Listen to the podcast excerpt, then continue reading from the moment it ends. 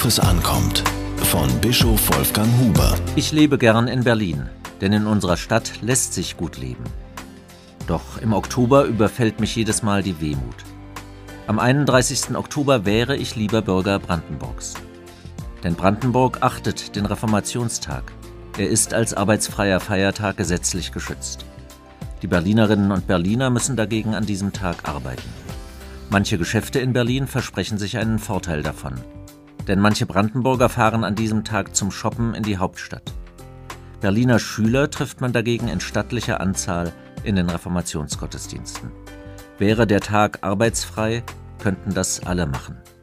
Ich finde es nicht richtig, dass dieser Tag in unserer Stadt unter ferner Liefen rangiert. Es ist ein wichtiger Tag. Sogar in Chile ist er übrigens vor kurzem zum staatlichen Feiertag erklärt worden. Zur Erinnerung, als Papst Leo X. vor 500 Jahren den Petersdom bauen ließ, brauchte er viel Geld. Um an dieses Geld zu kommen, schien fast jedes Mittel recht zu sein. Die Ablasshändler schwärmten aus, sie schürten die Ängste der Menschen. Ein besonderer Trick war die Aufforderung, die verstorbenen Eltern mit einem Ablassschein aus dem Fegefeuer freizukaufen. Sobald das Geld im Kasten klingt, die Seele in den Himmel springt.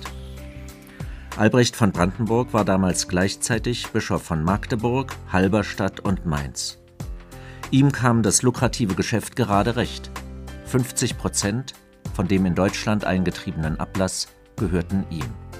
In Wittenberg erhob Martin Luther seine Stimme gegen das Buß-Business. Im Namen Jesu Christi protestierte er gegen diese absurde Mechanik des Heils. Am 31. Oktober 1517 veröffentlichte er seine 95 Thesen über die Buße.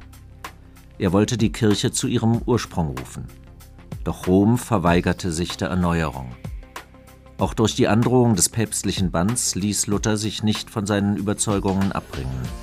Dafür sei Gott gedankt. Was wahr ist, muss auch gesagt werden dürfen. Viele erinnern sich an Luthers Sätze, hier stehe ich, ich kann nicht anders, Gott helfe mir, Amen. Luthers Tat findet viel Beachtung. In Wittenberg wird am Reformationstag ein großes Volksfest gefeiert. Land auf, Land ab finden am Vormittag Gottesdienste statt und am Abend noch dazu. Unter den 750.000 evangelischen Christen in Berlin würden viele gern am Vormittag einen Gottesdienst besuchen.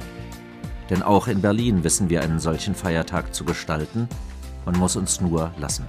Diese Kolumne erschien in der Berliner Tageszeitung BZ.